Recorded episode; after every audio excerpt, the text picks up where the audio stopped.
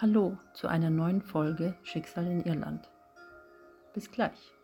An einem der nächsten Tage im Medienbüro war Celine angespannt.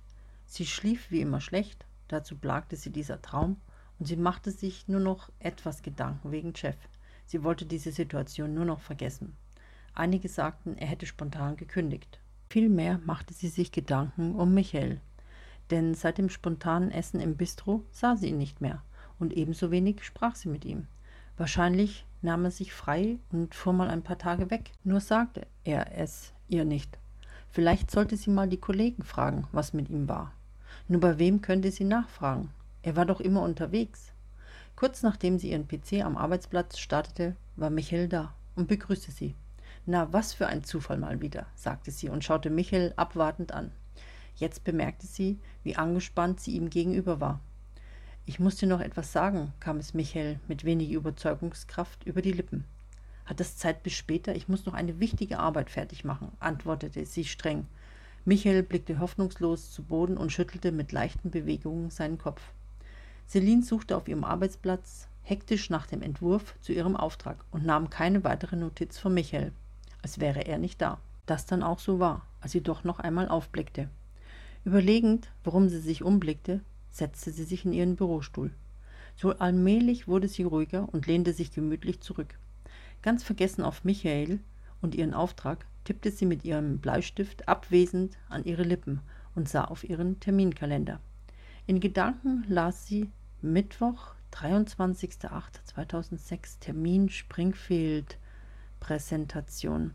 Der Entwurf fiel ihr inzwischen ins Blickfeld. Sie bemerkte, dass sie gar nicht mehr viel am Entwurf zu ändern brauchte. Viel lieber war sie träumerisch und dachte, wie schnell doch die Zeit vergeht. Andrea, eine Arbeitskollegin aus der Buchhaltung, kam zielstrebig auf Celine zu.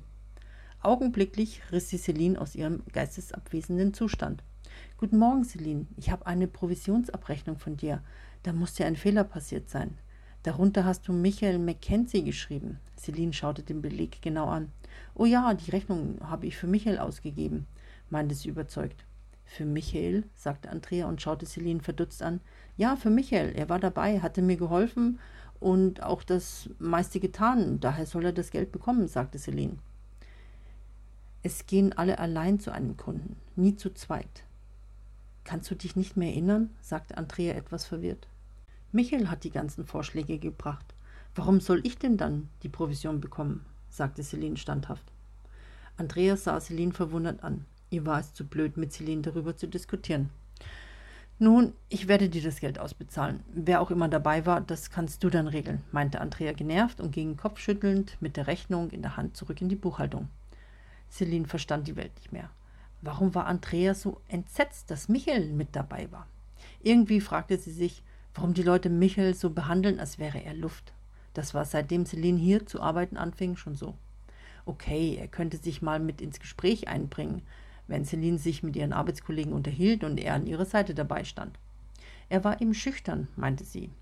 Perplex über die vergangene Situation mit Andrea musste sie sich erst einen Kaffee in der Teeküche holen, zur Ablenkung, um auf andere Gedanken zu kommen. Doch wie es immer so war, kommt es anders, als man möchte. Und sie lief ausgerechnet Jeff über den Weg. Als sie ihn entdeckte, wurde sie von Wut übermannt. Sie dachte, er hätte gekündigt. Den bösesten und verächtlichsten Blick, den Celine ihm zeigte, ließ nur wenige ahnen, wie sehr sie ihn verabscheute. Glücklicherweise konnte Celine der Konfrontation geschickt entgehen, indem sie zuerst an den Gemeinschaftsdrucker marschierte, anstatt in die Teeküche. Voller Hass dachte sie sich, was der denn schon wieder in ihrer Abteilung suchte.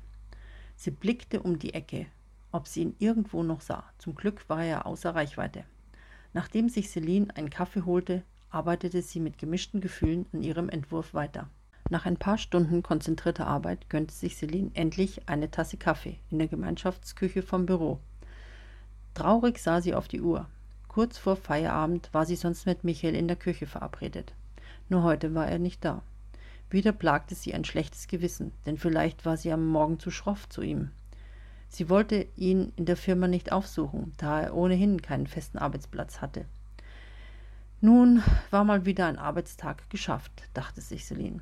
Celine räumte ihren Arbeitsplatz ordentlich auf, nahm ihre leichte Jacke um den Arm und hängte schwungvoll ihre Handtasche über die Schulter.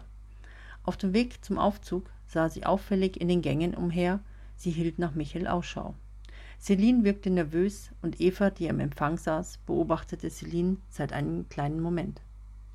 Suchst du jemanden, Celine? Fragte Eva, als Celine auf dem Weg zu den Aufzügen beim Empfang vorbeiging. Ja, ich suche Michael. Ich denke, er wird heute bestimmt verärgert sein, denn ich hatte ihn ziemlich abwesend behandelt, gab Celine zu und blickte weitersuchend umher. Michael? Meinst du Michael Mackenzie?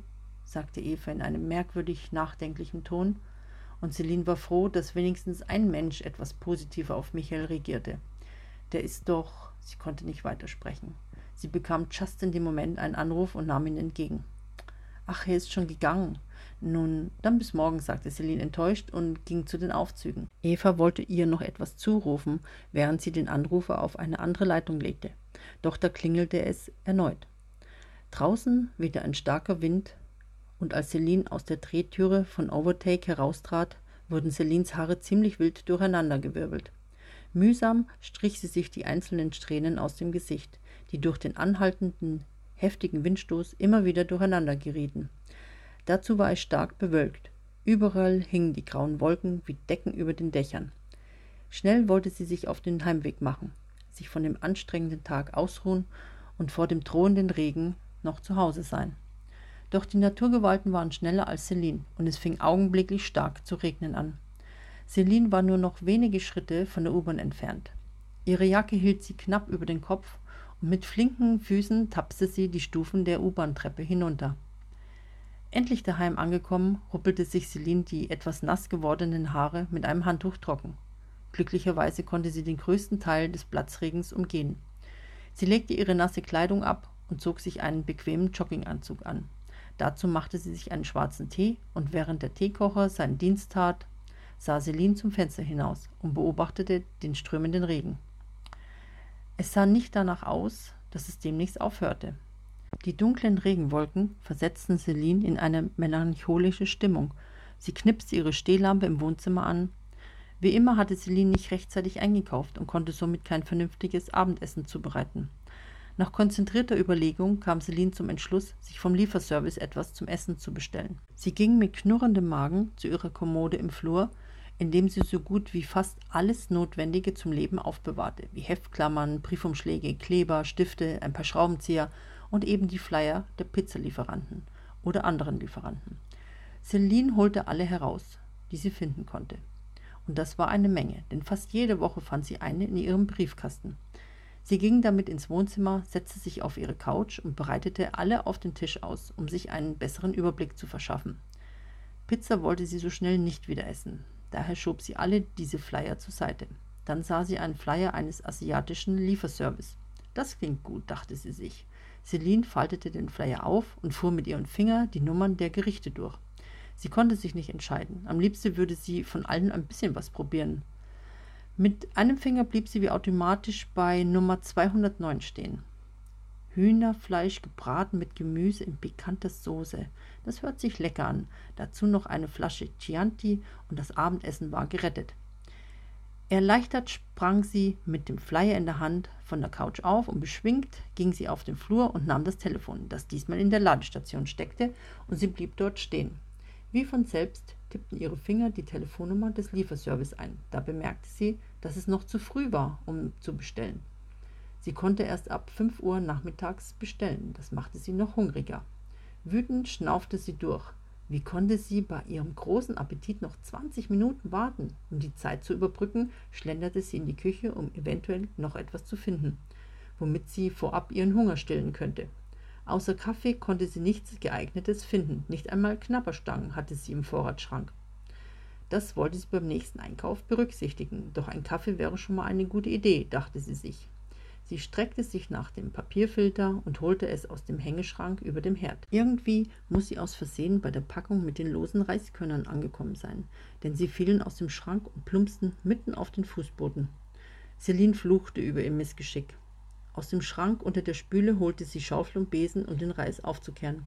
Eben, als sie sich bücken wollte, blieb sie wie erschrocken vor dem Reishaufen stehen. Für einen Moment dachte sie, die am Boden liegenden Reiskörner würden sich bewegen zusammenziehen und Buchstaben bilden. Celine kniff ihre Augen zu und rieb sich daran. Dann blickte sie wieder zu Boden. Es sah nicht nur so aus, sie taten es wirklich. Die verschütteten Reiskörner bildeten ein Wort. Fasziniert und ängstlich zugleich ging sie in die Hocke, um genauer hinzusehen, es zu entziffern. Ganz deutlich konnte sie ein P, E, T, wieder ein E und ein R erkennen. Peter, sprach sie laut aus. Ihr Herz klopfte wie verrückt. Ihr Puls war bestimmt doppelt so schnell wie sonst. Sie konnte es nicht glauben, was sie mit ihren Augen erblickte. Eindeutig, das muss ein Zeichen sein. Die Angst in ihr ließ sie dann mit zitternden Händen die geformten Reiskörner aufkehren. Ihr kam es so vor, als ob irgendjemand mit ihr ein übles Spiel spielt, um sie verrückt zu machen. Mit einem Wechselbad ihrer Gefühle schmiss sie den Besen und die Schaufel unter die Spüle zurück und schlug wütend die Schranktüre zu. Alles nur wegen Madame Leonora, dachte sie sich. Hätte sie Jessica nur nichts von ihrem Traum erzählt, denn wäre es nicht so weit gekommen, dass sie sich bei einer Wahrsagerin Rat holen musste. Von dem ganzen Überlegen war es Celine ganz mulmig zumute. In ihrer Brust machten sich die verschiedensten Gefühle breit und im Kopf drehten sich ihre Gedanken mehr als sonst. Tief durchatmend musste sie ihre Hirngespinste loswerden. Sie brauchte nun unbedingt einen Kaffee. Während sie ihn aufsetzte, kam sie dennoch nicht davon ab und beschäftigte sich mit der Geschichte, die ihr Madame Leonore von Karma und Seelenfreund erzählte. Einerseits fand sie es interessant und auch spannend, doch war sie sehr skeptisch und wollte nicht so recht daran glauben. Andererseits könnte etwas dran sein, dachte sie sich, denn warum geschehen diese seltsamen Sachen, die tatsächlich Hinweise sein könnten? Mittlerweile war es kurz nach fünf Uhr nachmittags. Endlich konnte sie den Lieferservice anrufen, um endlich etwas Gutes zum Essen zu bestellen.